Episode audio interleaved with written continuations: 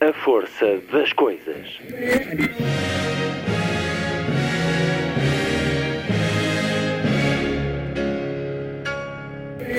Welcome to the 109th last night of the proms.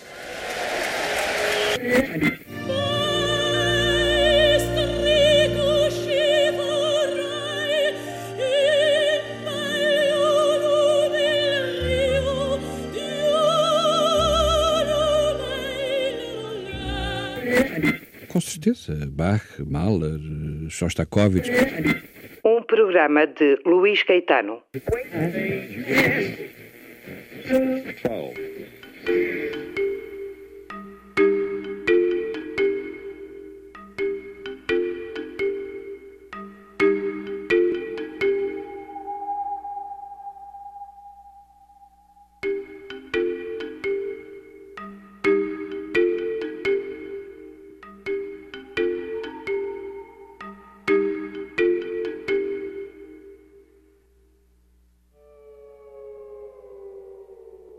Das áreas da cultura da vida em sociedade mais afetadas pela pandemia. O cinema depara-se com um futuro incerto. Arte popular, das mais recentes, transfere-se da experiência partilhada do grande ecrã, da sala de cinema, para a vivência solitária em casa.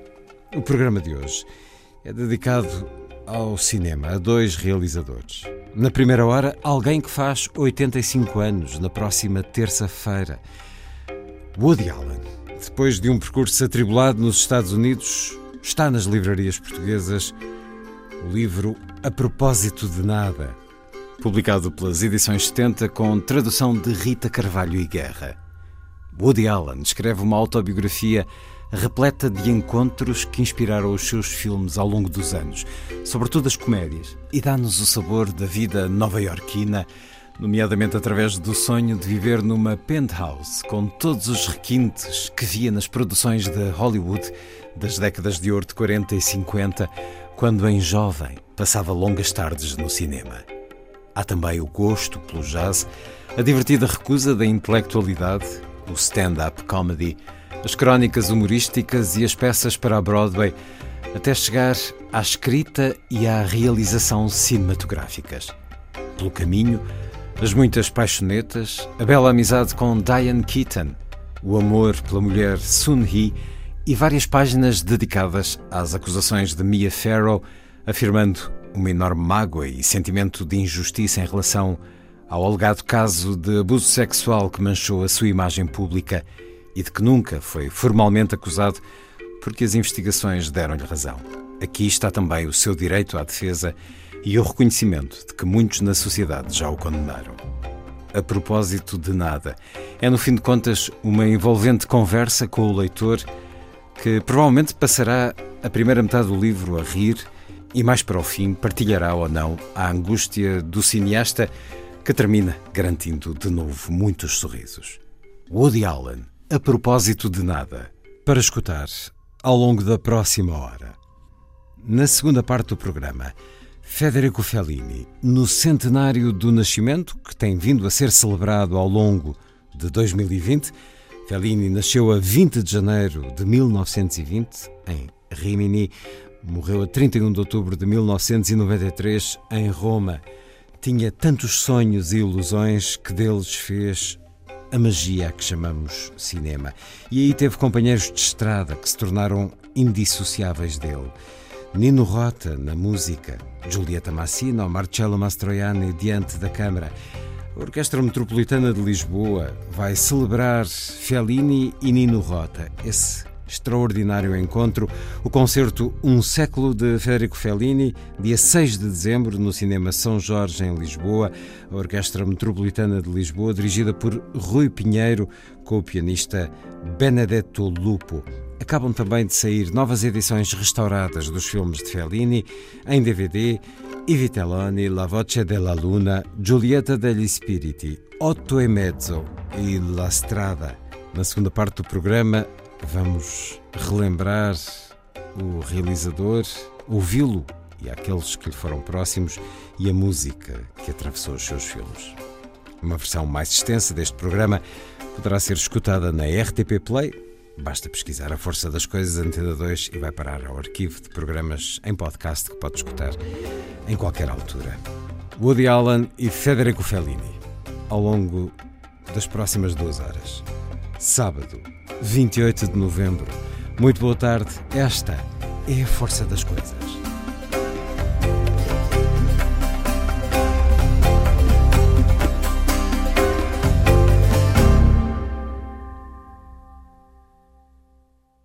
I feel that life is, is divided up into the horrible and the miserable. Those are the two categories, you know. The, uh, the horrible would be like, um, I don't know, terminal cases, you know, and mm-hmm. blind people and cripples. I don't know how they get through life. It's amazing to me, you know. And the miserable is everyone else. That's, that's, so, so when you go through life, you should be thankful that you're miserable.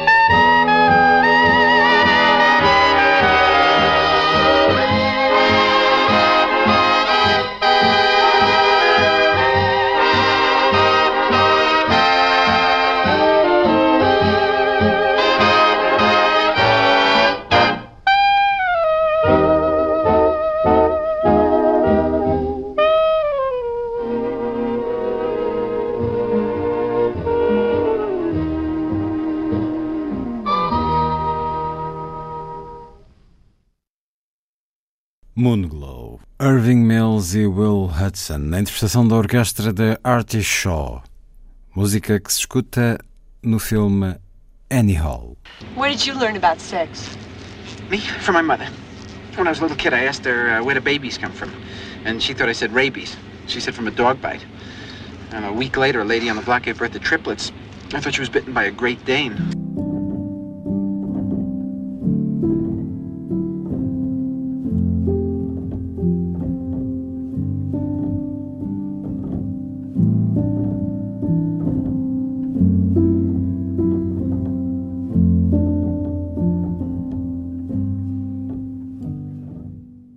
Assisti pela primeira vez a um espetáculo da Broadway quando tinha 17 anos e descobri a pintura sozinho, quando fazia gazeta e precisava de um lugar quente onde passar o tempo, sendo os museus gratuitos ou baratos. Posso dizer com toda a segurança que o meu pai e a minha mãe nunca assistiram a uma peça, nem visitaram uma galeria ou leram um livro. O meu pai tinha um livro, The Gangs of New York. Foi o único que li em miúdo e imbuiu-me com fascínio por gangues, criminosos e crime. Conhecia os gangsters, como a maior parte dos rapazes conhece os jogadores da bola. Também conhecia jogadores de beisebol, mas não como conhecia Jeep the Blood, Greasy Thumb Jake Guzik e TikTok Tannenbaum.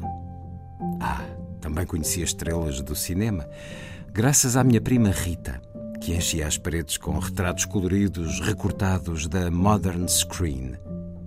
Estou a guardar-me para mais tarde escrever sobre ela, porque foi um dos verdadeiros pontos de luz no meu crescimento e merece um lugar especial.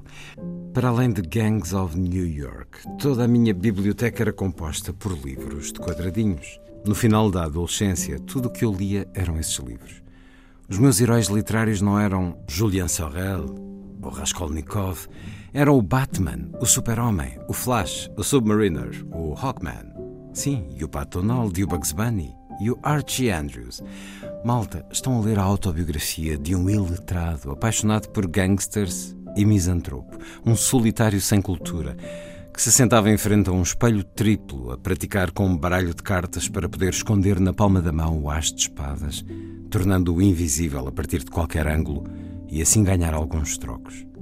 Sim, acabei por ficar pasmado pelas pesadas maçãs de Cézanne e pelos boulevards parisienses chuvosos de Pissarro, mas, tal como disse, apenas porque faltava à escola e precisava de abrigo nessas nervosas manhãs de inverno.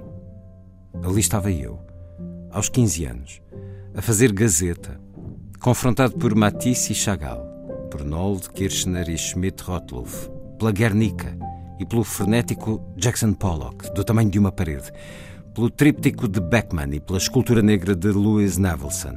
Depois almoçava na cafetaria do MoMA, ao que se seguia um filme vintage na sala de projeção do piso inferior. Carol Lombard, William Powell, Spencer Tracy. Não parece muito mais divertido do que o horrível rosto enrugado de Miss Schwab a exigir saber a data da lei do selo ou a capital do Wyoming? Depois as mentiras em casa, as desculpas no dia seguinte na escola, as trapaças, o sapateado, as notas falsas. Apanhado outra vez o desespero parental. Mas tens um QI tão alto.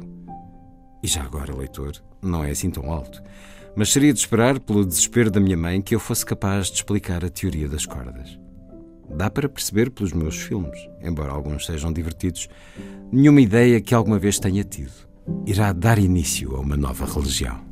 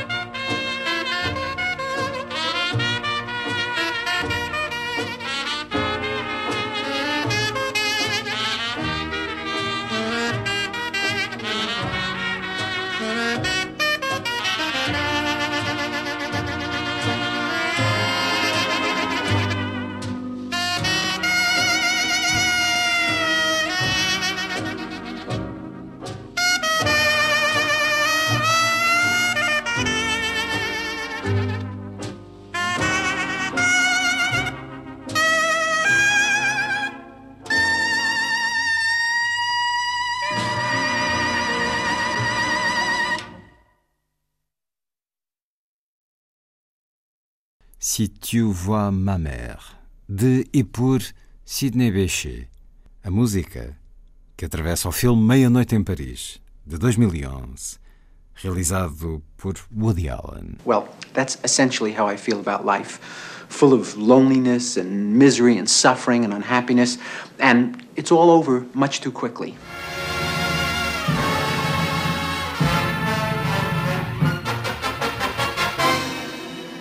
O verdadeiro arco-íris da minha infância.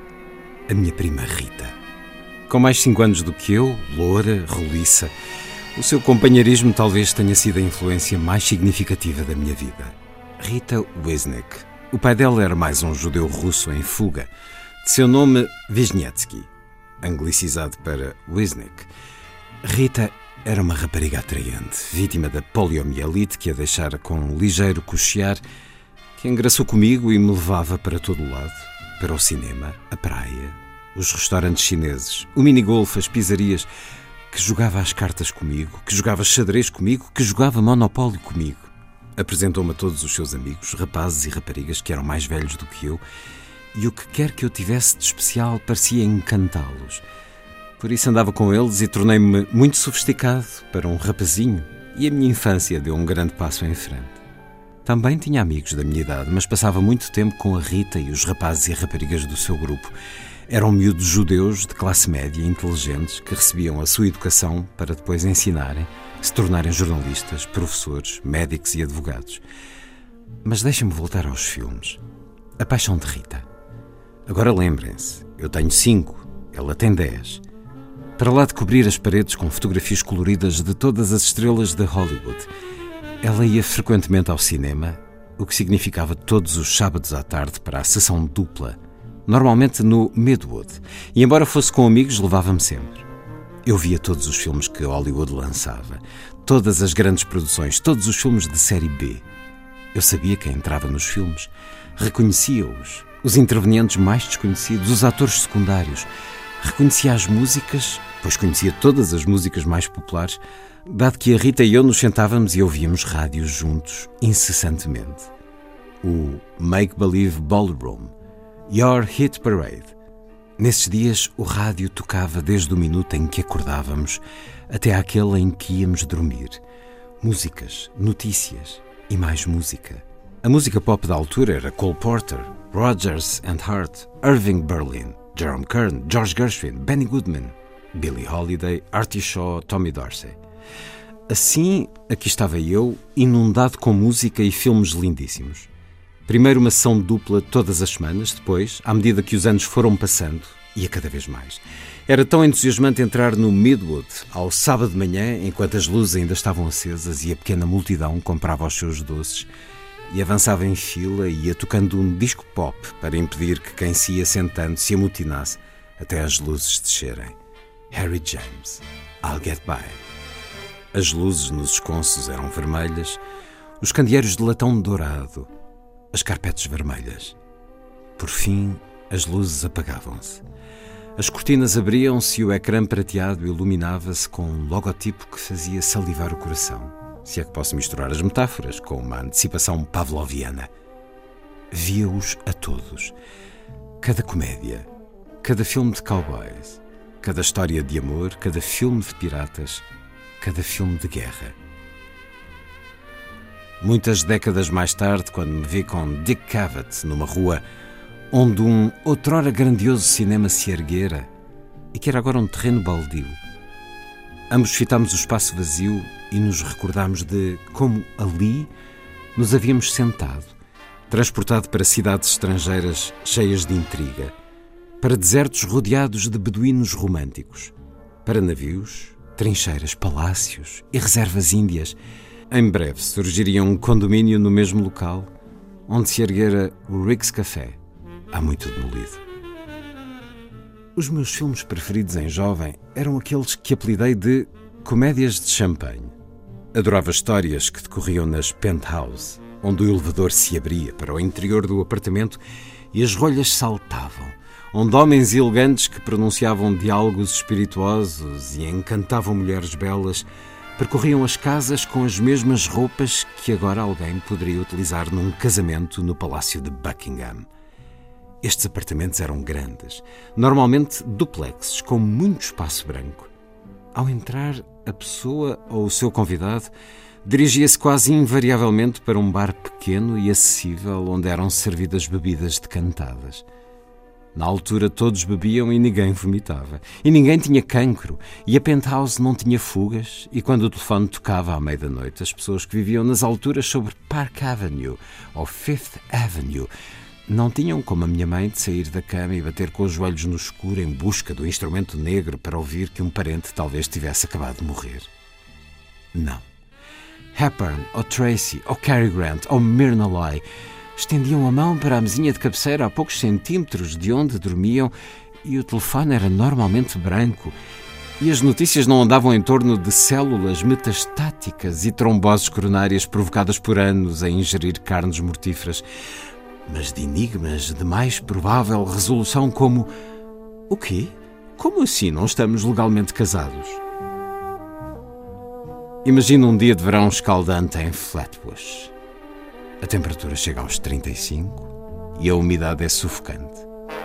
Não há ar-condicionado, isto é, a menos que vá para uma sala de cinema.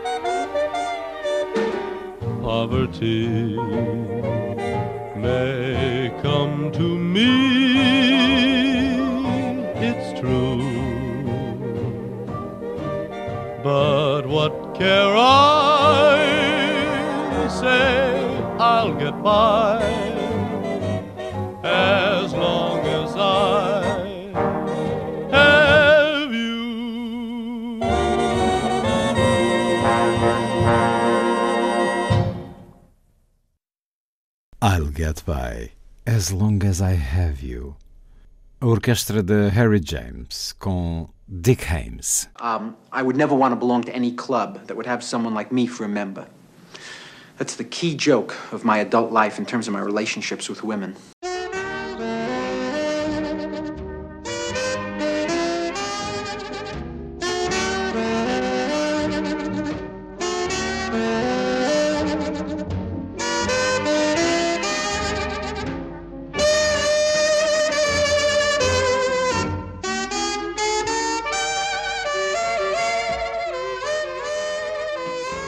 O meu amigo Jerry comprou um gravador e apresentou-me com orgulho. Que música é essa? perguntei. É um concerto de jazz que gravei, disse ele, da rádio.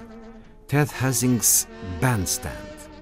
Excelente, disse, atirando para o lado os meus livros da escola na direção do caixote do lixo. Um concerto em França? Quem é esse? Sidney Bechet. Quem é esse? Um saxofonista soprano de Nova Orleans. Foi a primeira vez que ouvi jazz de Nova Orleans. Porque me afetou tão profundamente, nunca saberei. Ali estava eu, um judeu de Brooklyn que nunca tinha saído de Nova York. Com o tipo de gosto cosmopolita, um grande apreço por Gershwin, Porter, Kern, compositores populares muito sofisticados. E ali estavam estes afro-americanos do sul profundo, que nada tinham em comum comigo e, no entanto, rapidamente se tornaram uma obsessão. Em breve, eu era aspirante a humorista, aspirante a mágico, aspirante a jogador de beisebol e aspirante a músico de jazz afro-americano. Comprei um saxofone soprano, aprendi a tocá-lo. Comprei um clarinete e aprendi a tocá-lo. Comprei uma vitrola, isso fui capaz de tocar sem lições.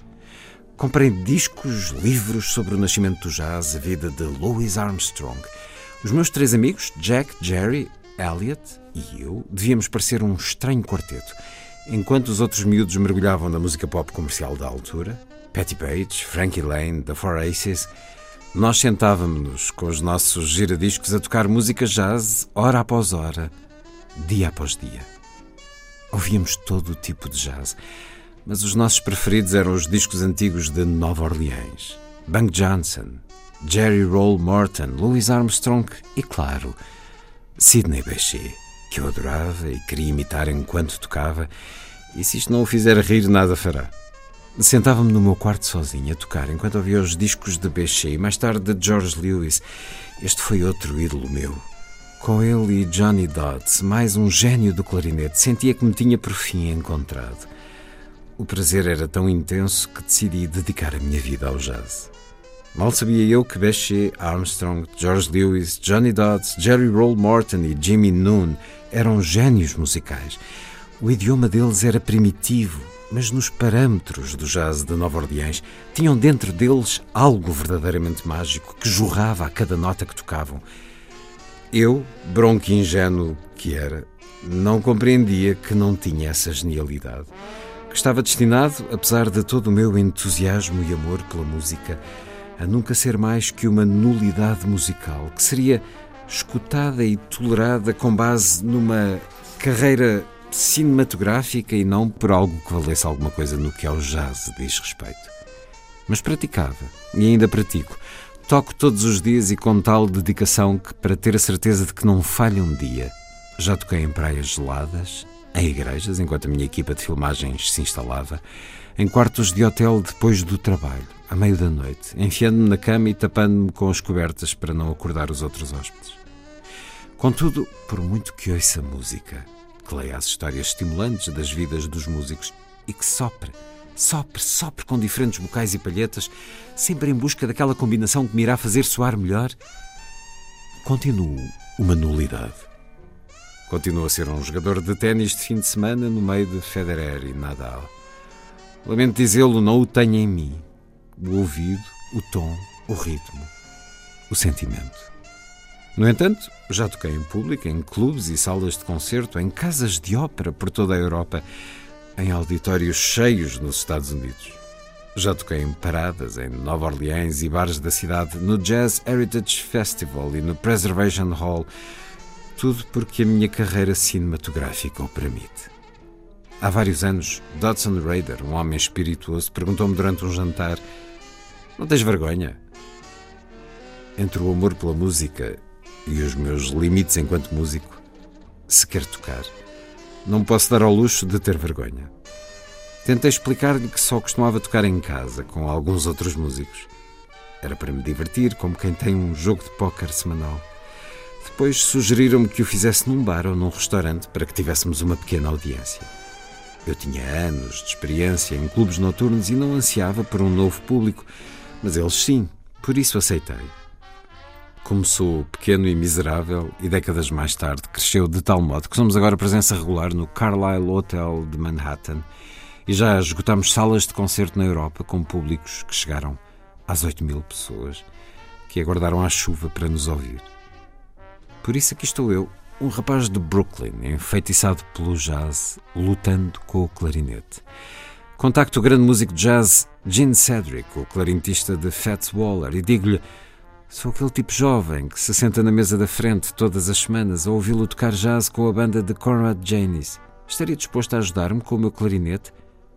Estando à espera de uma rejeição, ouço antes dizer que me irá cobrar dois dólares. Assim, em troca de dois paus, ele viaja todas as semanas de Harlem para Flatbush e, como não consigo ler a pauta, ele pega no clarinete, sopra uma melodia e diz: Toca isto. Tento soprá-la, mas não tendo ouvido nem qualquer talento discernível, falho. Pacientemente, semana após semana, ele trabalha comigo e eu vou melhorando, mas sempre dentro dos limites de não tem verdadeira queda. Tornámo-nos grandes amigos e até ao dia em que ele morreu manteve-se uma fonte constante de encorajamento, embora quem me ouça tocar o pudesse apelidar de facilitador. O que me fez tocar com outros, porque durante anos só toquei com os discos, remonta à época em que trabalhei como humorista no Hungry Eye, em São Francisco. Entre os espetáculos, percorri o quarteirão até um espaço chamado Earthquake McCombs, onde Turk Murphy, um excelente trombonista de jazz, tinha a sua banda. Sentava-me no exterior e escutava, noite após noite, até um dos tipos da banda me ter perguntado: por que não entras e escutas? Tímido, desgraçado, amante de jazz que era, respondi: não há problema, basta-me ficar aqui, encostado à porta, a desfrutar da música. Turk, contudo, não quis saber. Eu era o humorista principal do Hungry e ele insistiu que eu entrasse e apreciasse a banda. Assim fiz e ele pôs-me a falar. Percebeu que eu sabia imenso sobre jazz e acabei por referir que tocava clarinete. Sem saber no que se estava a meter, Turk insistiu que eu trouxesse o meu instrumento e que tocasse com eles. Depois de muito me convidar, filo certa noite e devo dizer que conhecia as músicas todas. Turk insistiu para que regressasse tantas vezes quanto quisesse. Os tipos da banda foram muito educados e encorajadores, tapando os ouvidos com as mãos com maior descrição sempre que eu tocava. Quando regressei a Nova York, tendo tocado com a banda de Turk Murphy, já não me contentava em tocar sozinho e reuni-me com alguns tipos para tocarmos em casa uma vez por semana. O resto é história.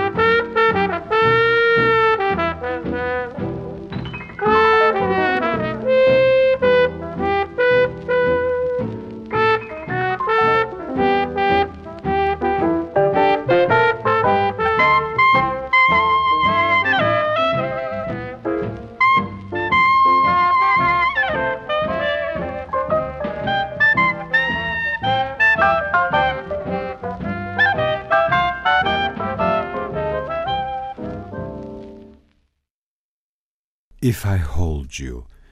Benny Goodman e a sua orquestra, música que se ouve no filme You Will Meet a Tall Dark Strangers, de 2010, realizado por Woody Allen. Sex without love is an empty experience.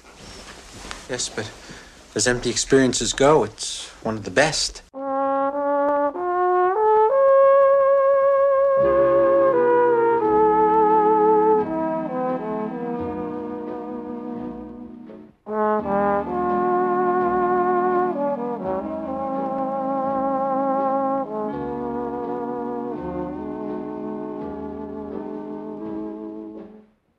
Depois de Uma Outra Mulher, participei num filme chamado Histórias de Nova York, que era composto por três curtas-metragens, cada uma por um realizador diferente.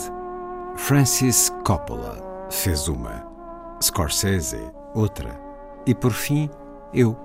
Subitamente estou envolvido com estes dois realizadores espantosos. Há uma fotografia de nós três à porta do Plaza Hotel que devia ter a seguinte legenda. O que há de errado com esta imagem? Dois dos meus realizadores preferidos de todos os tempos e a minha curta peça de comédia entre as suas contribuições. Conheci vários grandes realizadores e, embora não possa dizer que me tenha tornado próximo de algum deles, apreciei verdadeiramente os breves momentos que passei com cada um. Jantei com Bergman e tivemos várias longas conversas ao telefone durante as quais nos limitávamos a tagarelar. Ele tinha as mesmas inseguranças que todos temos, de aparecer no set e ser subitamente tolhido pelo pânico porque não saberia onde colocar a câmera. Era, sentia eu, o melhor realizador do meu tempo e tinha o mesmo medo que eu. Se ele não sabe onde pôr a câmera para criar a cena mais eficaz, como poderei eu algum dia saber?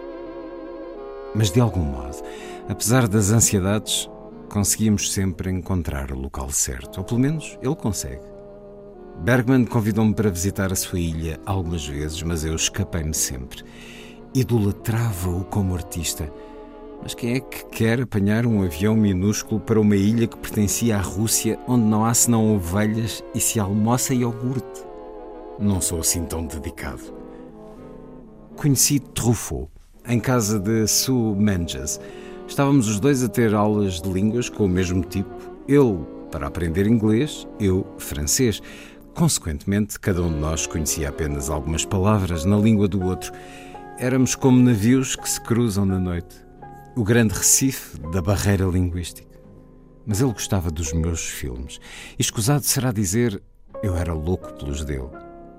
Trabalhei brevemente com Godard. Conheci e jantei com René. Passei muito tempo com Antonioni, que era grande amigo de Carlo Di Palma e um artista frio e soberbo. Sem humor, mas brilhante. Disse-me que tivera uma ideia para uma comédia que partilhara com Jack Nicholson, porque o queria para o papel e o Nicholson noivou. Antonioni perguntou: Achas que é assim tão divertido?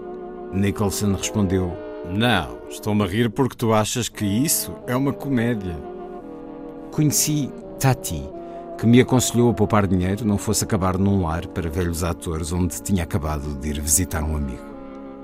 Nunca conheci Fellini, mas tivemos uma longa e agradável conversa pelo telefone.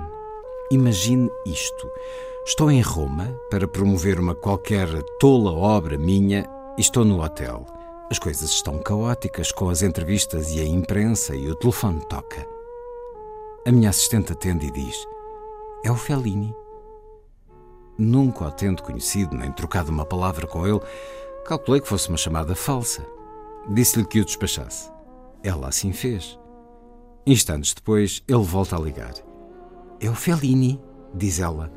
Eu digo: Pede-lhe o número, eu depois ligo-lhe, calculando que poderei verificar se se trata do número de telefone de Fellini antes de o fazer. Está a telefonar de um telefone na rua, diz-me a minha assistente. Agora sei que é uma burla, por isso digo: Corre com ele. Cinco minutos depois, ele volta a telefonar. E agora quero ver-me livre desta peste de uma vez por todas. Mas ele dá o número do telefone de casa à minha assistente e pede-lhe que eu lhe telefone amanhã de manhã. Agora começo a sentir-me um pouco nervoso, porque penso: será que fui mal educado com um dos meus ídolos cinematográficos? Um dos maiores artistas do cinema?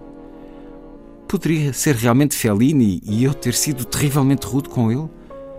Mas por que haveria ele de telefonar a um schnook como eu quando nunca nos cruzamos e para mais de uma cabine telefónica? De qualquer maneira, eis que, quando confirmo com Carlo di Palma, era Fellini. Por isso, e dado que ia deixar Roma cedo, assegurei-me de que lhe telefonava antes de partir, naturalmente, acordando-o. E assim dou por mim ao telefone com um gênio do cinema de veras sonolento. Claro que me sinto envergonhado e fico vermelho que nem um tomate. Tivemos uma longa conversa.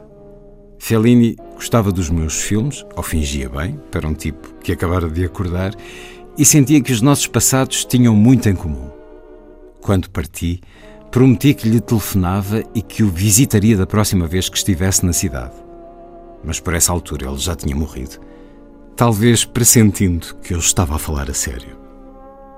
Já partiram todos. Truffaut, René, Antonioni, De Sica, Kazan.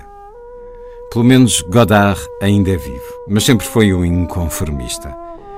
Toda a cena se alterou e todos os tipos que eu queria impressionar quando era mais jovem se desvaneceram no abismo que parece abrir-se lá fora.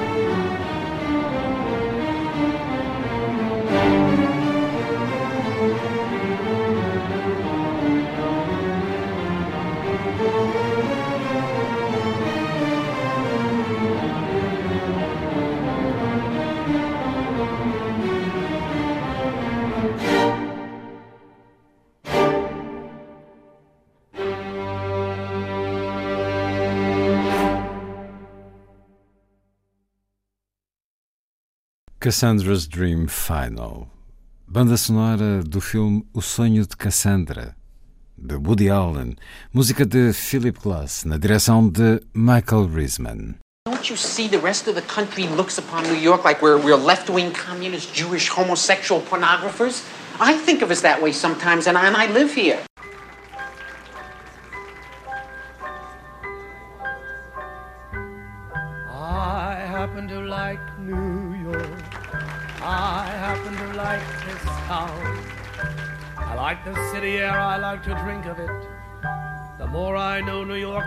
I think of it. I like the sight and the sound and even the stink of it. I happen to like New York. I like to go to Battery Park and watch those liners booming in. I often ask myself, why should it be they should come so far from across the sea? I suppose it's because they all agree with me. They happen to like New York. On Sunday afternoon, I took a trip across to Hackensack. But when I gave Hackensack the once over, I took the next train back. I happen to like this bird. I happen to like this town. And when I have to give the world my last farewell and the undertaker starts to ring my funeral bell, I don't want to go to heaven, don't want to go to hell. I happen to like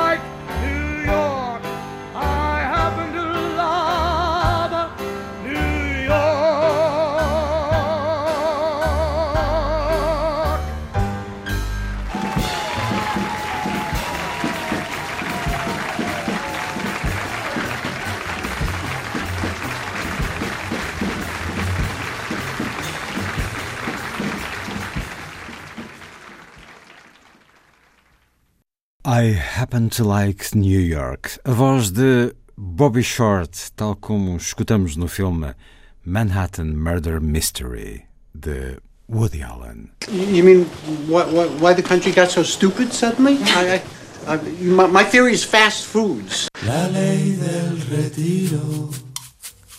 Y en el olvido olvidé que yo había sido y dejé callar mis sentidos después, después del silencio impuesto por ley, ley del retiro.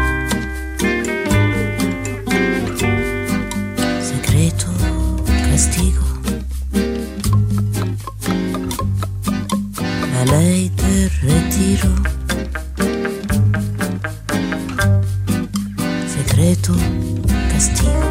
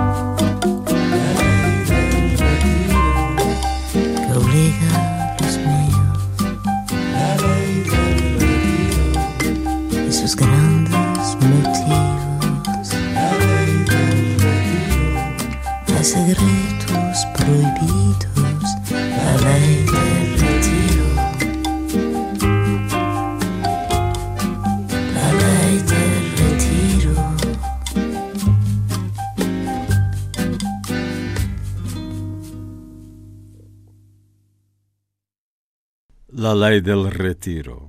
Giulia e lo Stellarini, música que se ouve no filme de 2008, Vicky Cristina Barcelona. After all, you know, there are worse things in life than death. I mean, if you've if you've ever spent an evening with an insurance salesman, you you know exactly what I mean.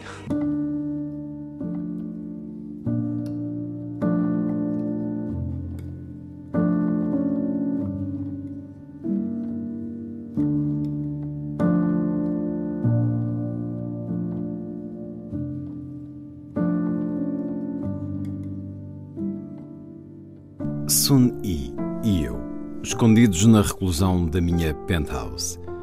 Ficávamos em casa para evitar os paparazzi que rodeavam o edifício. Dávamos os nossos passeios pela natureza no grande jardim do terraço, por entre abundante, bela e demasiado crescida folhagem. A minha penthouse era aquilo que eu havia fantasiado na infância. Das minhas tardes nos cinemas escurecidos em que fitava todos aqueles deuses e deusas de 35mm que largavam cubos de gelo para copos de scotch e que escancaravam as portas duplas para o terraço, revelando Manhattan. Durante anos tinha vivido num apartamento que poderia ser o cenário de um filme sobre a Fifth Avenue. Mandei instalar janelas de vidro altas, quase do chão ao teto, e a minha vista sobre a cidade era verdadeiramente estupenda. Assistia fabulosos pôres do sol e durante as tempestades via gigantescos relâmpagos que se estendiam por vezes da ponte George Washington até Battery.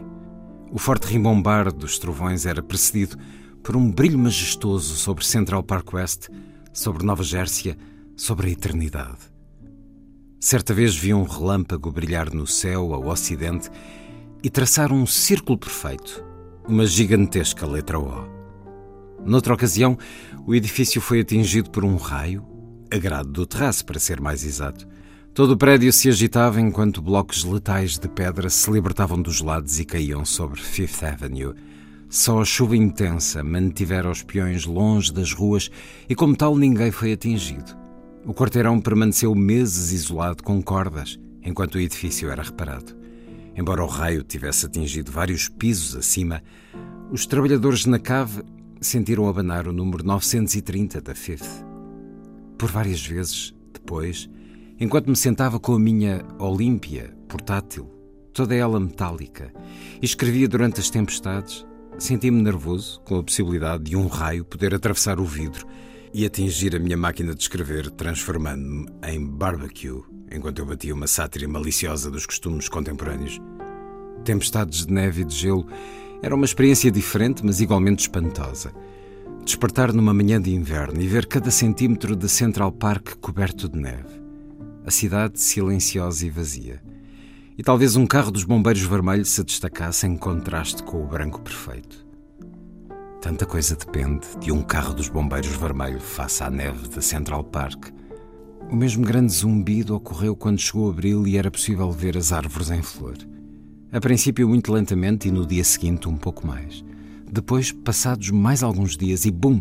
O verde está por todo lado e a primavera chegou a Manhattan e em Central Park vemos os botões e as pétalas a abrirem-se e o ar cheira a nostalgia e queremos matar-nos. Porquê? Porque é demasiado belo para que consigamos lidar com aquilo. A glândula pineal segrega o sumo inenarrável da melancolia e não sabemos onde pôr todos esses sentimentos que se alvoroçam dentro de nós e Deus não permita que nesta altura a nossa vida amorosa não esteja a correr bem. Vá buscar o revólver. O outono é uma questão completamente diferente, mas não menos emocional. Para mim, é a altura do ano mais bela. Veja, o verão em Nova Iorque são más notícias. É quente, sufocante, estão todos fora. E sim, podemos andar de um lado para o outro com menos trânsito, mas é entediante, tendo todos os amigos partido e estando tudo algo pegajoso e úmido. De qualquer maneira, chega o outono e a cidade começa a mexer. Os nova-iorquinos regressam de férias, o tempo arrefece. Quando eu era miúdo, em Brooklyn, os verões eram uma dádiva porque significava que não havia escola e eu podia jogar a bola todo o dia e ir ao cinema. Era divertido, mas mesmo então o outono significava que todas as raparigas giras regressavam dos campos de férias e, embora o pesadelo dos livros e das aulas pairasse no horizonte, pelo menos havia alguma anatomia sigmoide para acelerar o fluxo sanguíneo. Nunca fui a um campo de férias. Odiava a ideia e só experimentei uma vez por um dia. Convencido pela publicidade de que aquilo seria Shangri-La, inscrevi-me como conselheiro júnior. Meti-me num comboio para o norte do estado. Avaliei a situação de imediato e telefonei ao meu pai para me ir buscar. Por fim, quando olhávamos pela janela da penthouse e víamos aquelas folhas a mudar de cor, era simultaneamente espantoso e calmante. Espantoso porque os vermelhos e os amarelos na natureza suplantavam quaisquer tubos de pigmentação, por muita inspiração com que os pintores os combinassem. Calmante porque as folhas em breve morriam e caíam ao típico modo tchecoviano, e se tinha a noção de que um dia também nós secaríamos e cairíamos. O mesmo ritual estúpido e bruto venceria todos os nossos queridos neutrinos. E porquê? Por outro lado, era tudo uma questão de perspectiva. Para um ser humano, as folhas com as cores do outono são lindas. Para uma folha vermelha ou amarela, posso garantir que consideram que as verdes são mais encantadoras.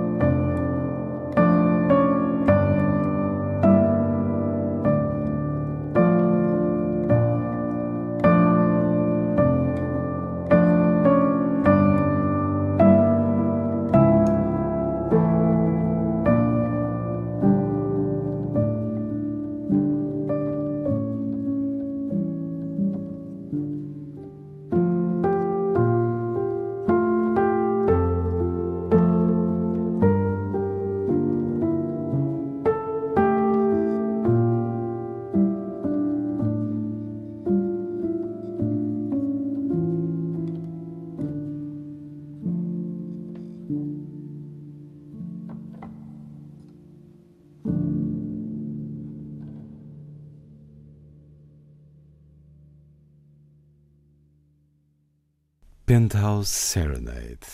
A música de Jason Burton, na interpretação do trio de Errol Gardner. Música que escutamos no filme Poderosa Afrodite, de Woody Allen.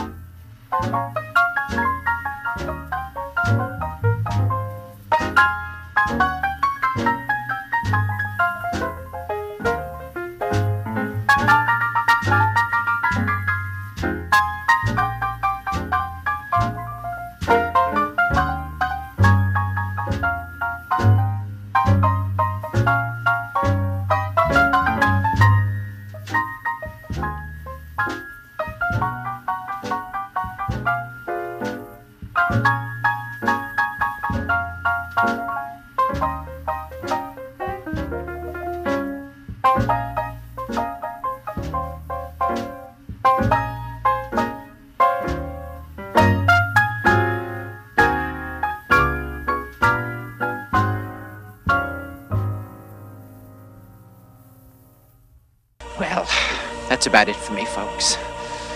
Goodbye. Escutamos certos do livro A Propósito de Nada, a autobiografia de Woody Allen, com tradução de Rita Carvalho e Guerra, está nas livrarias com a chancela Edições 70.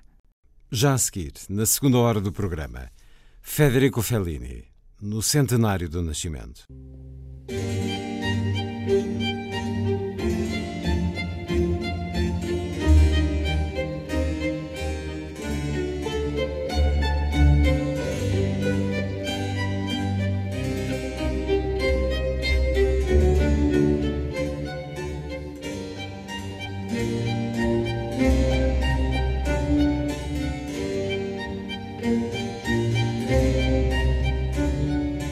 A força das coisas.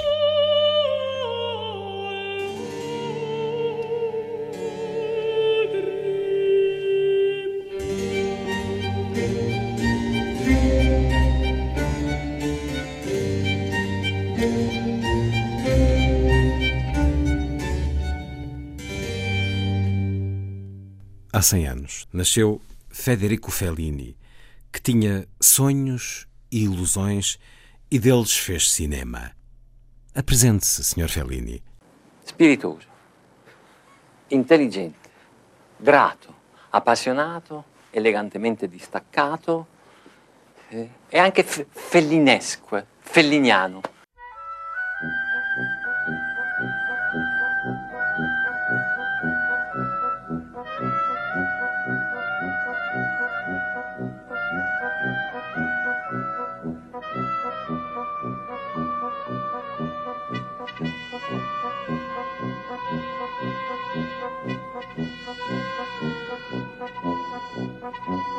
Mm-hmm.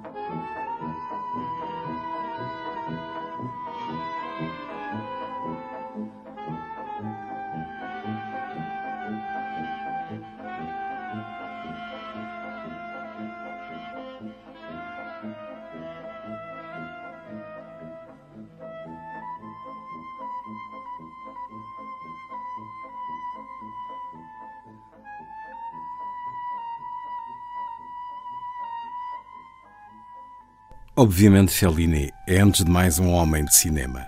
E sobre o cinema, meio de expressão atual tão jovem como a escrita, na época dos faraós, costumamos ouvir dizer que, apesar de pertencer ao mundo da arte, é de todas a que estabelece mais laços com a realidade exterior, pois o autor inventa a partir do que lhe propõe a realidade.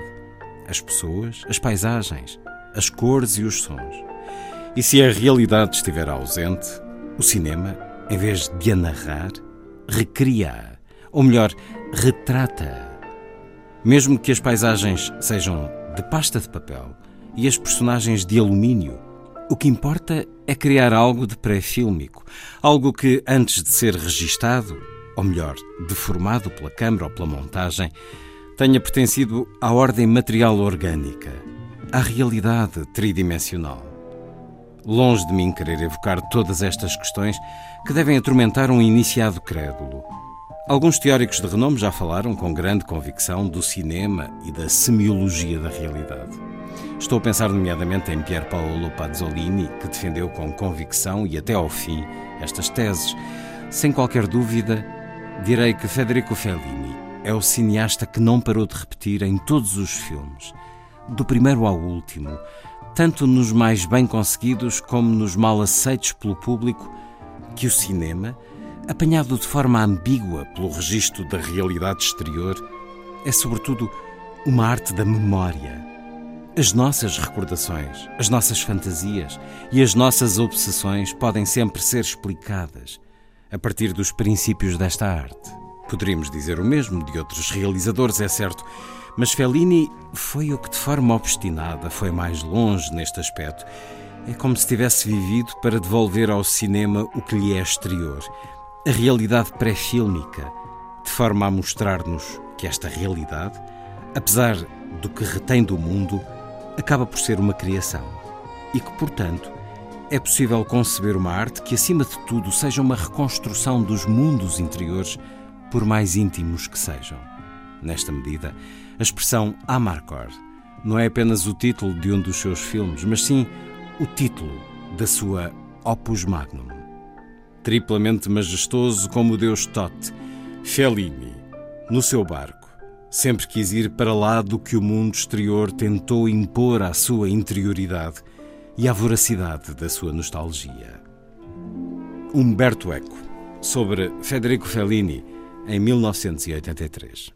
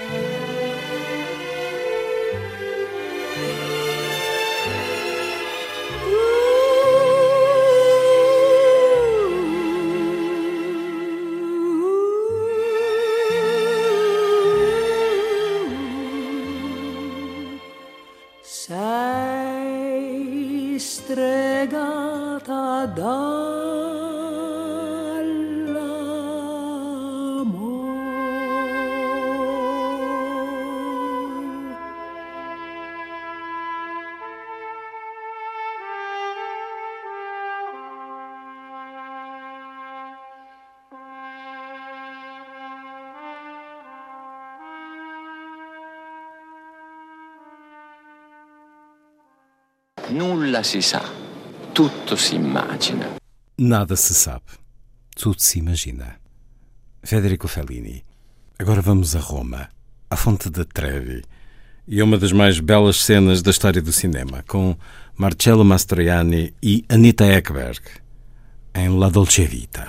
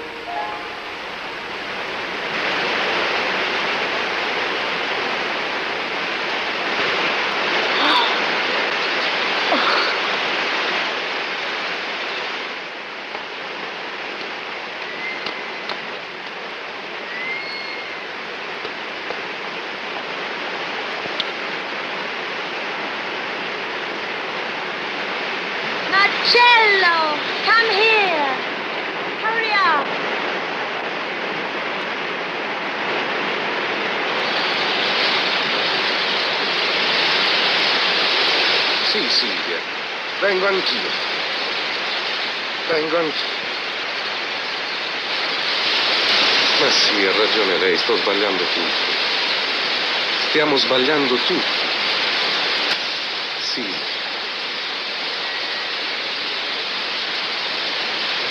Silvia, ma chi sei?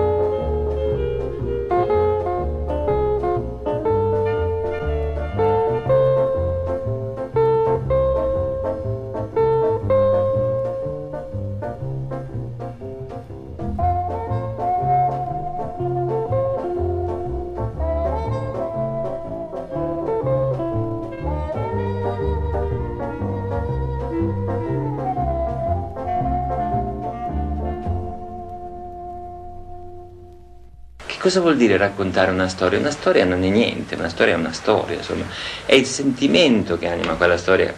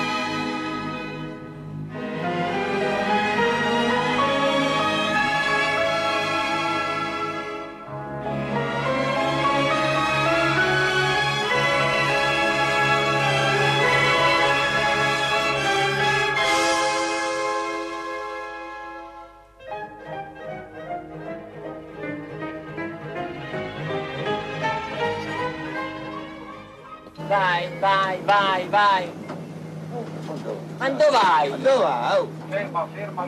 Maurizio. Sì? Oh, Madonna. Ma chi è che ha detto di andare in giù? Signori, guardate, guardate il fazzoletto, guardate qua in alto, c'ho gli indiani, gli indiani. Forse un- una, una dichiarazione d'amore al cinema, forse un pochino troppo privata, forse narcisistica, spudorata, senza limiti. Ma comunque è quello che ho fatto.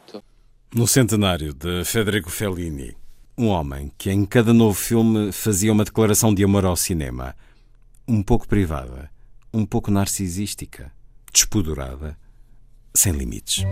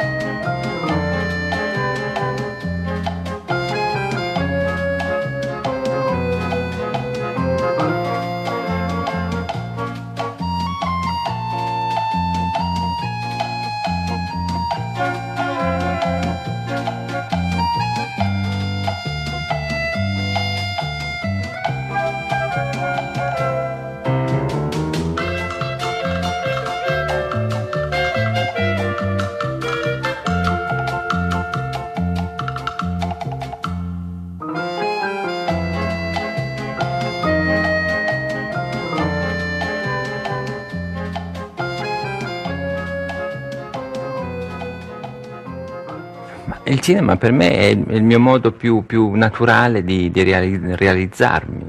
Eh, sono io, è la mia vita, insomma. Non vorrei che questo suonasse presuntuoso, voglio dire che mi sembra che il cinematografo per me rappresenti così una, la realizzazione di una spontanea inclinazione a, a realizzarmi, insomma. È anche un grande alibi, come. O cinema é a forma natural de eu me realizar. Sou eu, é a minha vida. Não quero parecer presunçoso, mas o cinematógrafo é o concretizar de uma vocação espontânea e também um grande alibi para lidar com as questões sociais e sentimentais. Há um confronto entre o empenho e a irresponsabilidade desta situação provisória crónica, porque já de tantos anos, que me dá serenidade. O cinema é o meu modo de viver, de preencher o meu cotidiano de trabalho e de dar um sentido vago, impreciso, mas muito reconfortante à minha vida. cronica ormai perché dura tanti anni che mi rende abbastanza sereno quindi il cinema è il mio modo di, di vivere il cinema è il mio modo di risolvere quotidianamente la giornata e di dare un senso vago, impreciso ma comunque abbastanza confortante perché mi è congeniale alla mia vita.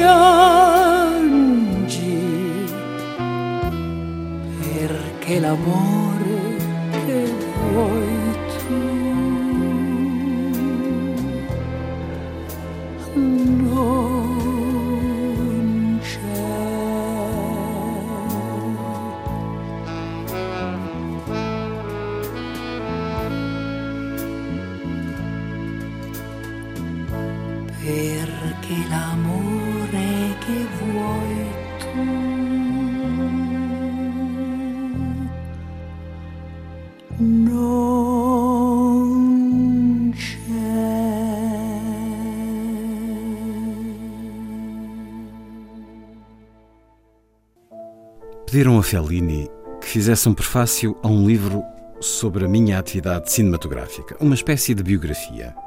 Fellini disse: Eu e Marcello Mastroianni vemos-nos pouquíssimo, tirando naturalmente quando rodamos um filme juntos. Talvez seja mesmo este um dos motivos da nossa amizade. Uma amizade que não pretende, que não obriga, que não condiciona, que não estabelece regras nem limites. Uma bela e verdadeira amizade assente numa total e recíproca desconfiança. Tinha razão, era mesmo assim. Víamos-nos só quando sentíamos necessidade de nos encontrarmos. Fellini telefonava: Tens o carro? A pergunta inútil do costume. Claro que tenho. Então vem buscar-me. Vamos à Vecchia Pineta comer um arroz à pescadora. E dávamos este passeio até à praia. Desabafávamos, ou então ele contava-me uma ideia para um próximo filme. Tinha curiosidade em ver como eu reagia. Não que a minha opinião tivesse muita importância, mas Fellini sempre teve muita curiosidade em compreender o que as pessoas podiam pensar das suas ideias, dos seus projetos. O nosso primeiro encontro deu-se na praia de Fregene, onde Fellini tinha uma vivenda quando me chamou para La Dolce Vita. A poucos passos de nós, debaixo de um grande chapéu de sol, estava Ennio Flaiano, que na altura era o seu colaborador direto para escrever os argumentos. Naturalmente eu estava muito excitado e logo Fellini, com aquele ar de feiticeiro, com aquela vozinha como uma flauta mágica. Oh, querido Marcelinho! Querido Marcelinho, estou muito contente por estar contigo. Tenho um projeto de filme. O produtor é Dino De Laurentiis. Mas De Laurentiis queria Paul Newman no papel do protagonista.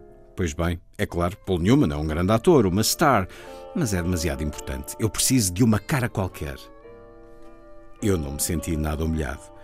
Muito bem, pronto, a cara qualquer sou eu? Sim, porque a personagem é uma espécie de pinga-amor. Não deve ter a personalidade de Paul Newman. Está muito bem, respondi. Depois, para me dar um mínimo de ares, um pouco de dignidade, disse-lhe: Tinha muita curiosidade em dar uma vista de olhos pelo guião. Queria armar-me em profissional, naturalmente. Claro, sorriu Fellini e chamou Flaiano. Ennio, importas-te trazer o guião para o Marcelinho? Ennio Flaiano, com aquele seu ar descontraído, trouxe-me um dossiê. Abriu. Não tinha nada lá dentro. Só uma das habituais caricaturas que Fellini não parava de desenhar, na qual estava representado um homem a nadar no meio do mar com um sexo tão comprido que chegava ao fundo do mar. E em volta deste sexo, tal como nos filmes de Esther Williams, cirandava um balé de sereias. Eu, naturalmente, corei, sei lá, fiquei amarelo, verde, de todas as cores. Senti-me realmente gozado. Percebi que tinha pretendido demais ao pedir um guião. O que podia dizer? Ah, claro, acho muito interessante. Pronto, onde é que tenho que assinar? E foi este o meu primeiro encontro com Fellini. Certo do livro Eu Lembro-me, sim, bem me lembro, de Marcello Mastroianni, editado há uns bons anos pela Teorema, depois de escutarmos a magnífica interpretação de Catina Ranieri, de Noites de Cabiria.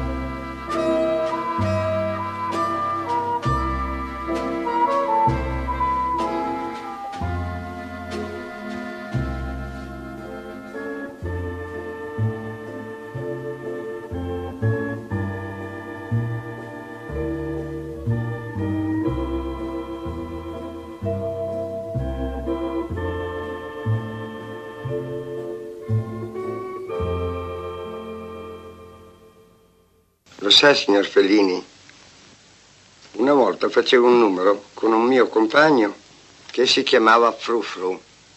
Si faceva finta che lui era morto. Io entravo in pista e dicevo, dov'è Frufru? Ma non lo sai, mi diceva il direttore, è morto? Ma come è morto, dicevo io. Mi deve restituire le dieci salsicce e la candela che ci ho prestato l'anno scorso? Ebbene, è morto, mi diceva il direttore. Dove posso trovarlo, dico io? Ma cretino, ti dico che è morto. Allora io che non mi davo per vinto, mi mettevo a chiamarlo. Fru fru, fru fru. Niente, non rispondeva. Che sia morto davvero, dicevo io. E se è morto, come faccio a trovarlo? Uno non può mica sparire così. Da qualche parte deve stare. Fru fru! Finché mi viene un'idea. Lo chiamerò con la tromba come quando lavorava con me. E così comincio a chiamarlo con la tromba. Suono le prime note, sto a sentire, niente. Riprovo. Era una canzone molto bella che faceva piangere, faceva così.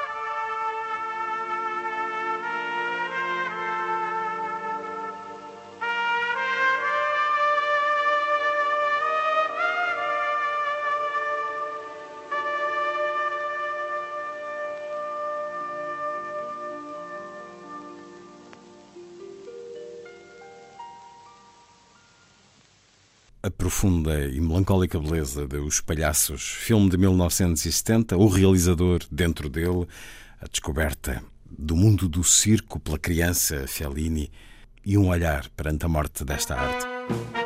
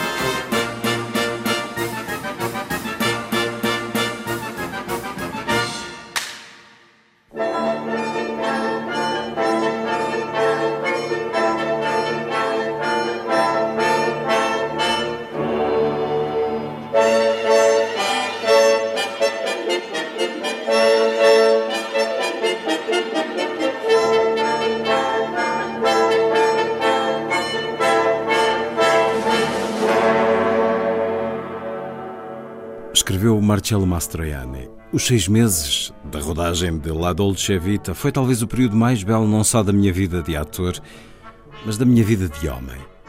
Nesta grande jangada, levados pelo vento, ora para um lado, ora para o outro, num ambiente assim festivo, sempre, porque com Fellini não havia momentos de dramatismo, tirando um ou outro problema pela falta de dinheiro ou de qualquer coisa que não chegava à cena a tempo.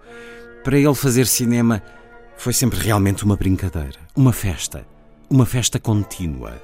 De cada vez um episódio novo, novos encontros. Foi demasiado belo aquele período.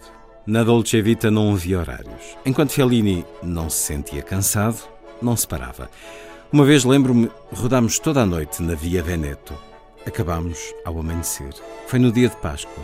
Marcello, o que vamos fazer? Vá, ficamos por aqui, vamos ao Café de Paris tomar o pequeno almoço. E lá fomos sempre com este ar de colegiais. Pão de leite, cappuccino. Federico, vamos dormir. Dormir? Mas há mais de 24 horas que estamos aqui, disse eu. Não vamos dormir. Naquele período eu até tinha ido viver para a casa dele porque Julieta estava na Polónia a fazer um filme. Marcello, sabes o que vamos fazer? Vamos à Via Salária, ao aeroporto da Urbe. Ligamos para o comandante, aquele do helicóptero que no princípio do filme te leva com o Cristo. Sobrevoamos estes terraços cheios de raparigas. Mas é dia de Páscoa, ainda mal nasceu o dia. Vamos, vamos, Marcello. Não hesitava perante nada. Nunca vi ninguém mais descarado. Chegámos ao aeroporto da Urbe. Bate, toca, por fim aparece um guarda, meio a dormir. O que querem? Vêm à procura de quê? Queremos o comandante. Não está, não está cá ninguém. Então Fellini telefonou para a casa do comandante, não me lembro do nome dele, e acordou. E ele, por admiração pelo grande realizador, veio e preparou o helicóptero. Marcello, agora telefona àquela rapariga tão bonita. diz-lhe que venha ao terraço porque tens de lhe dizer uma coisa. E o helicóptero arrancou. Sobrevoámos toda a zona dos Parioli até que encontramos a rapariga no terraço. Fizemos-lhe sinais, mas a rapariga só ficou assustada. Teve a impressão de que o helicóptero ia cair-lhe em cima. Não houve nada a fazer. Este diálogo com a rapariga não se realizou. Então Fellini pediu ao comandante que nos levasse a dar uma volta sobre Roma. Aliás, vamos dar mesmo um salto à hóstia. Isto para falar da sua infatigabilidade, da sua contínua curiosidade em observar as pessoas, em fazer coisas que mais pareciam fantasias de adolescentes. Como nos Inúteis, quando no molho de inverno uma personagem pergunta à outra: Quanto queres para te deitares ao mar? Conversas que se faziam por todo lado, de resto. Só que Fellini levou tudo isto consigo, mesmo em adulto. Era esta a sua maravilhosa qualidade. Esta frescura de fazer sempre qualquer coisa, não importa se excepcional, mas certamente divertida e inesperada. Todas as personagens que escolhia eram singulares, todas. Todas divertidas, umas por um aspecto, outras por outro, da puta ao homossexual, do padre ao miserável. O importante era que não tivessem o ar de ator. Fellini detestava-o não gostava dos atores de comportamento profissional. Adorava as caras, porque o seu cinema era feito sobretudo de imagens. Para escolher as caras para os papéis menores, Fellini ia sempre a Nápoles. Uma ou outra vez fui com ele, por exemplo, para ensaio de orquestra. Era posto um anúncio no jornal de Nápoles. Fellini procura atores. Apresentar-se amanhã a partir das 10 da manhã no hotel tal, quarto número tal. Batiam à porta. Entre e apareceu o primeiro napolitano. Fellini, que para aquele filme precisava de músicos, perguntou-lhe: Que instrumento tocas? Eu nada, mas o meu irmão é um gênio. Pergunto-me: qual outro realizador levaria em consideração a louca resposta deste senhor? Fellini contratou-o imediatamente.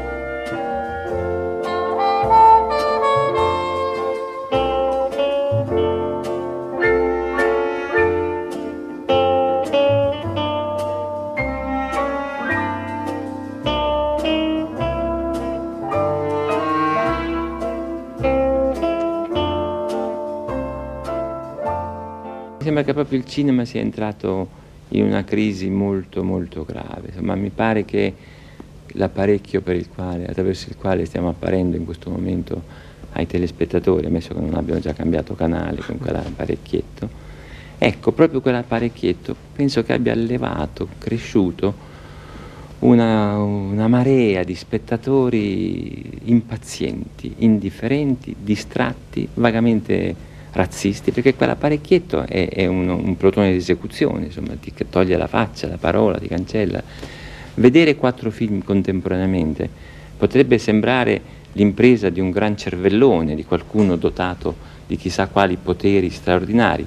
In effetti è soltanto l'incapacità a prestare un minimo di attenzione a chi sta parlando, l'incapacità a lasciarsi sedurre, incantare da una storia, quindi il cinema, che era proprio questo, era suggestione ipnotica, ritualistica, c'era qualcosa di religioso, ci si usciva di, di, casa, si parcheggiava la macchina in qualche posto, poi ci si incolonnava in cortei, tutto il rituale, il biglietto, la tenda che si apriva, la mascherina, guardare la platea mezza illuminata, riconoscere degli amici, poi questa luce che si attenua, lo schermo che si accende e comincia la rivelazione, il messaggio un rituale antichissimo di sempre, insomma, che ha cambiato forma e modi, ma era sempre quello.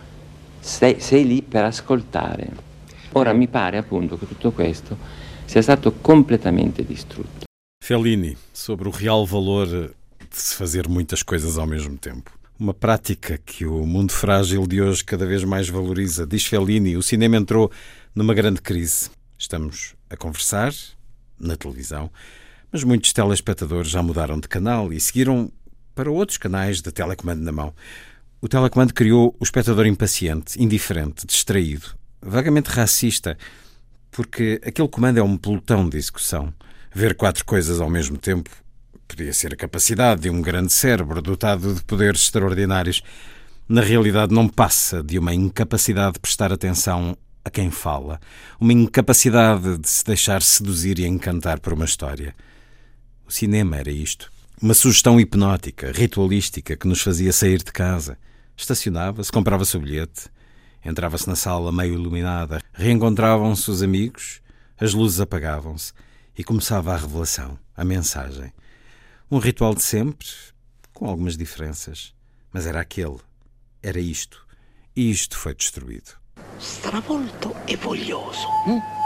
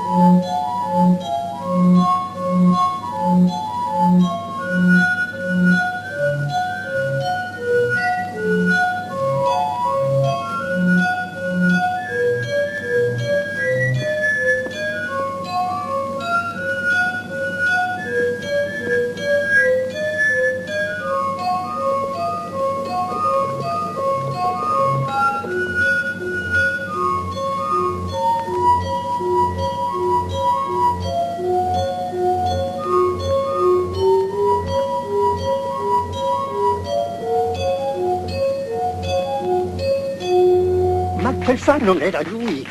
Non lo senti che è stonato? Ma come è stonato? Non No. senti che per No, ma così non è Ma calante. se gli togli una goccia d'acqua cresce troppo, diventa una Così non è calante. Tu invece con quello vecchio da somavo, continui a fare. Fa, fa, fa, fa. O momento musical número 3 de Franz Schubert em harpa de vidro e o momento de um magnífico filme de Federico Fellini, El Naveva, o navio de 1983. Voltamos à voz de Catina Ranieri e à música de Nino Rota, Il Canto della Buranella, o Casa Nova de Fellini.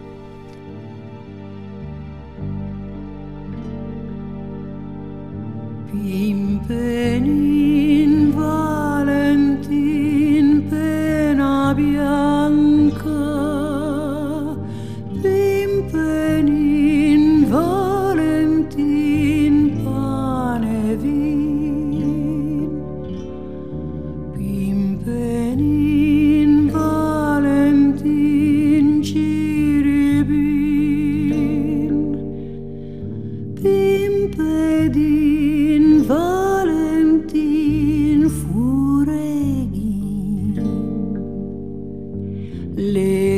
voci, voce caprisside chea che ieri la gera, la gera putea.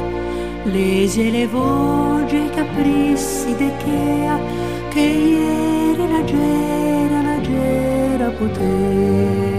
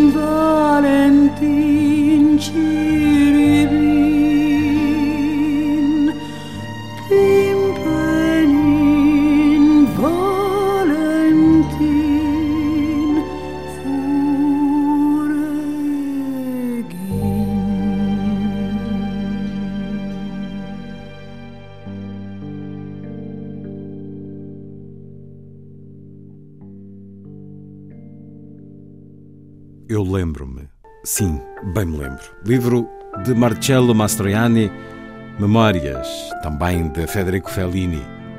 A sua profunda relação com o mar. Porquê estas fugas a Ostia, a Fregene? Por outro lado, era de Rimini, uma cidade à beira-mar. Até no fim dos seus dias, depois de ter sido operado na Suíça, quis passar um período de repouso no grande hotel de Rimini que tanto enaltecera nos seus filmes. Eu evitei ir lá. Demasiado circo à volta dele, todos ali prontos para mostrarem que eram amigos de Fellini. Muito teatro, muito cinematógrafo. Fui vê-lo quando esteve internado em Ferrara para um tratamento. Ali não havia ninguém. Ah, Marcelinho! Disse-me ao ver-me entrar no quarto. Impressionou-me muito. Eu tinha-o visto sempre belo, a Fellini. Sim, para mim era um belíssimo homem de grandes olhos expressivos. Mas ao vê-lo naquela cama de hospital senti uma grande pena. Marcelinho, vês aquele crucifixo na parede? De vez em quando sai, voa, dá uma volta por cima de mim e volta para ali. E também os médicos, quando entram, vejo-os muito pequeninos. Creio que é por causa dos fármacos que me deram antes da operação para me adormecer. Sabes, dão alucinações e demora muito tempo antes que estes venenos sejam eliminados completamente do corpo. Assim continuo a ver imagens extravagantes. Tens tanta fantasia, respondi. Se calhar essas visões todas estás a inventá-las à tua maneira. Sabes o que me aconteceu? Estava no grande hotel de Rimini, perdi o equilíbrio e caí da cama abaixo.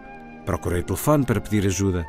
Em vez dele, na mesa de cabeceira, encontrei um raminho de espargos. Um raminho de espargos? Sim, foi o que me pareceu.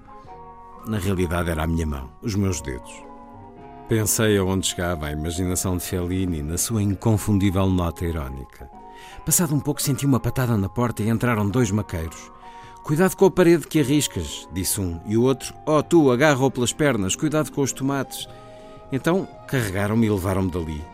Federico, parece-me já um extraordinário início de filme, disse-lhe. Começas assim e depois, sim, poder-se acabar na praia de Rimini, com os altifalantes todos a dar as músicas dos teus filmes.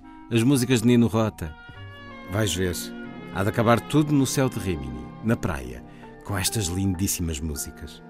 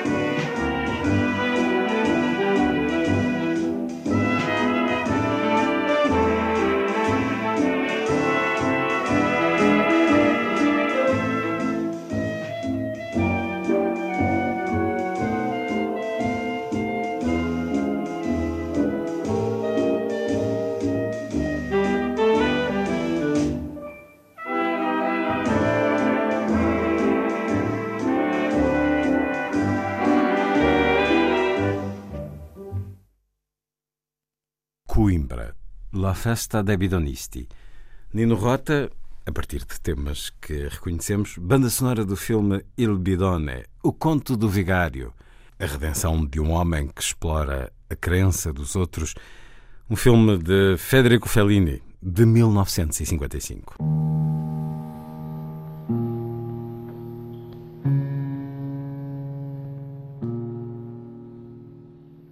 Estava em Roma a filmar um anúncio. O diretor de fotografia era Tonino. Disseram-me: David Lynch, o Fellini está internado no norte de Itália, mas vai ser transferido para um hospital aqui em Roma. Perguntei se seria possível visitá-lo e a sua sobrinha arranjou maneira de o fazermos na noite de sexta-feira. Chegámos ao hospital, entramos no quarto. Havia apenas duas camas e Fellini estava numa cadeira de rodas entre elas, de frente para a janela. Estava a conversar com um jornalista chamado Vincenzo. O Tonino conhecia o Vincenzo e por isso começaram a falar um com o outro. Deram-me uma cadeira, sentei-me à frente da cadeira de rodas de Fellini, que tinha um pequeno tabuleiro, e ele pegou na minha mão. Foi um momento maravilhoso. Conversámos durante meia hora, de mãos dadas. Ele contou-me histórias sobre os velhos tempos, sobre como as coisas mudaram e tais mudanças o entristeceram. Disse-me: David, nos bons velhos tempos eu saía de casa, tomava o meu café e apareciam junto a mim estudantes de cinema. Conversávamos, eles sabiam tudo sobre cinema. Não viam televisão, iam ao cinema. E enquanto tomávamos o café, desfrutávamos dessas conversas ótimas. Agora saio de casa e não há ninguém. Estão todos a ver televisão, já não falam dos filmes, como se fazia antigamente. Quando a visita acabou, levantei-me, disse-lhe que o mundo estava à espera do seu próximo filme e fui-me embora. Encontrei o Vincenzo muito mais tarde e ele disse-me que após eu ter saído do quarto do hospital naquela noite, Fellini comentou: Este é um bom rapaz. Entrou em coma dois dias mais tarde e morreu. Acho que as coisas acontecem como é suposto terem de acontecer. Quando envelhecemos, lembramos-nos de como era o mundo quando fazíamos os nossos projetos e víamos a vida a avançar. Comparamos essas memórias com o que acontece no presente e não é possível explicar aos jovens como tudo era antigamente, porque eles estão-se a borrifar para isso. A vida prossegue. No futuro, os dias de hoje serão as memórias desses jovens e eles não conseguirão contar a ninguém como eram estes tempos. As coisas são mesmo assim. E acho que Fellini estava a passar por esse processo. Houve uma época de ouro do cinema em Itália e em França, e ele era um dos reis desses tempos. Um realizador verdadeiramente importante, muito importante para o cinema. O elemento mais relevante de todos. Certo de Espaço para Sonhar, o livro biográfico de David Lynch e Christine McKenna.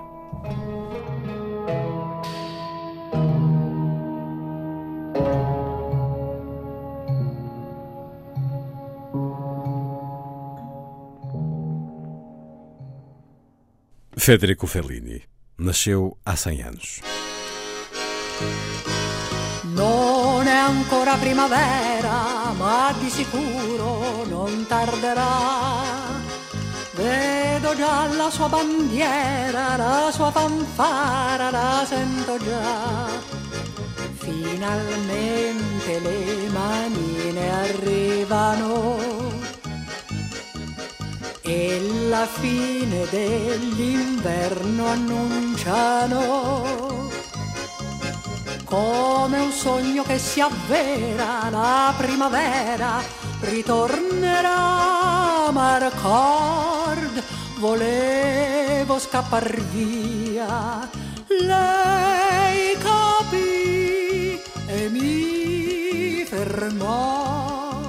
Se una donna e femmina capisce che c'è in te la natura duplice di un maschio e di un bebè, ti amerà perciò di più e noi ti vogliamo bene come sei.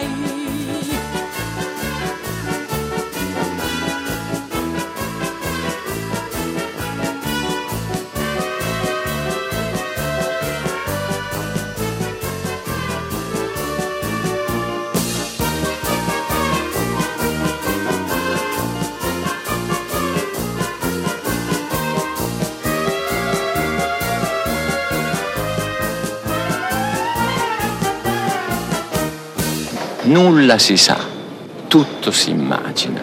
Woody Allen e Federico Fellini a atravessar a emissão de hoje.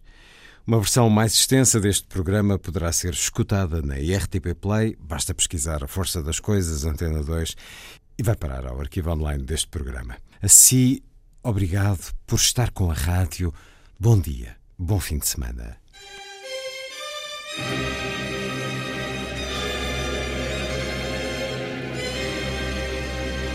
A força das coisas.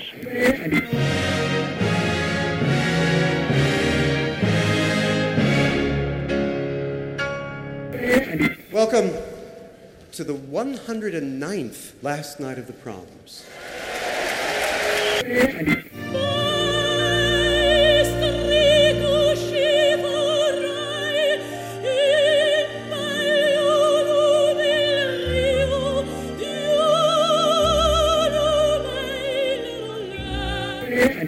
Com certeza, Bach, Mahler, Shostakovich. Um programa de Luís Caetano.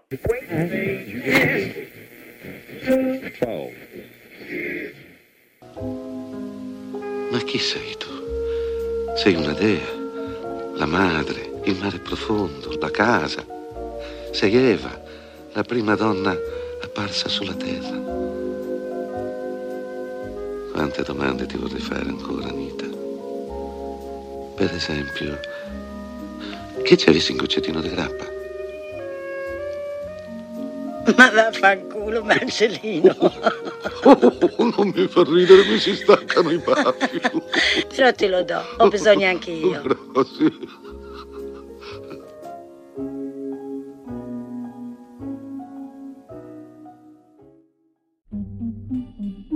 Diz Lilliput. Lilliput, Lilliput. Lilliput. Vamos lá saber como nasceu o livro Formiga de uma Figa. Ai, ai, ai, ai. É porque isto é tramado. António Avelar de Pinho é um tesouro escondido. Autor, produtor musical e de televisão, escritor de livros e de canções, nasceu em 1947, foi membro fundador da Filarmónica Fraude, da Banda do Casaco. Na década de 80 assinou trabalhos de escrita e produção para artistas como Lara Lee, Tonisha, Rão Quiau, Heróis do Mar, Doce, entre muitos outros. Foi também na década de 80 que começou a escrever textos humorísticos para programas de Hermano José na rádio e na televisão. Isto é só uma amostra do currículo, mas no meio deste trabalho todo, sempre gostou de escrever para os mais pequenos. Até que há muito pouco tempo, porque a idade vai subindo, eu cheguei a uma conclusão, porque todas as pessoas me falavam, epá, gostava muito das coisas que tu escreveste para os miúdos. E de repente percebi que havia quatro gerações que tinham consumido muitas daquelas coisas que foram gravadas. O livro está cheio de humor, situações caricatas e personagens inesperadas. É que eu sou uh, bastante desorganizado, embora seja organizadíssimo. Isto é um disparate, mas uh, eu vou tentar explicar. Eu sempre tive um prazer enorme em escrever letras para canções que se destinavam às crianças. E algumas delas já jovens. Uh, até porque fui pai cedo, duas filhas hoje já tenho netos, tudo isso. Todo, todas elas, tanto os netos como as netas, como as filhas, foram fontes de inspiração que me levavam sempre a escrever muito, muito, muito, muito, muito coisas para elas.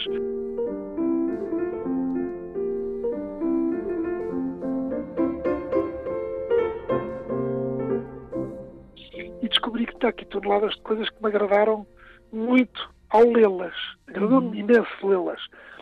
E comecei a selecionar. Comecei a selecionar até que tive uh, um grupo delas, depois comecei a eliminar, porque senão o livro era gigantesco. O livro conta com ilustrações de João Vaz de Carvalho, diz-nos António, um amigo de longa data. Uh, já sabia que ia gostar muito. Uh, somos amigos há muitos anos, tenho em minha casa tenho toneladas, isto é um exagero, mas é quase verdade, de, de quadros dele grandes, porque eu ia ver as exposições dele e eu, não resistia, percebe? Então era, era impossível ser outra pessoa senão ele. Conta ainda a Lilliput que o livro precisava de uma canção e para isso convidou Rita Red Shoes, que compôs e cantou Joana Maria Cabeça de Vento. Joana irá onde quiser sem sair do seu lugar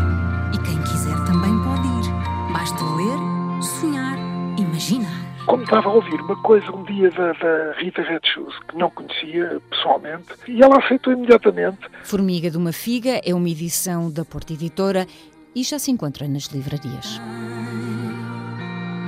A Joana Maria, cabeça de vento, vento da parte do.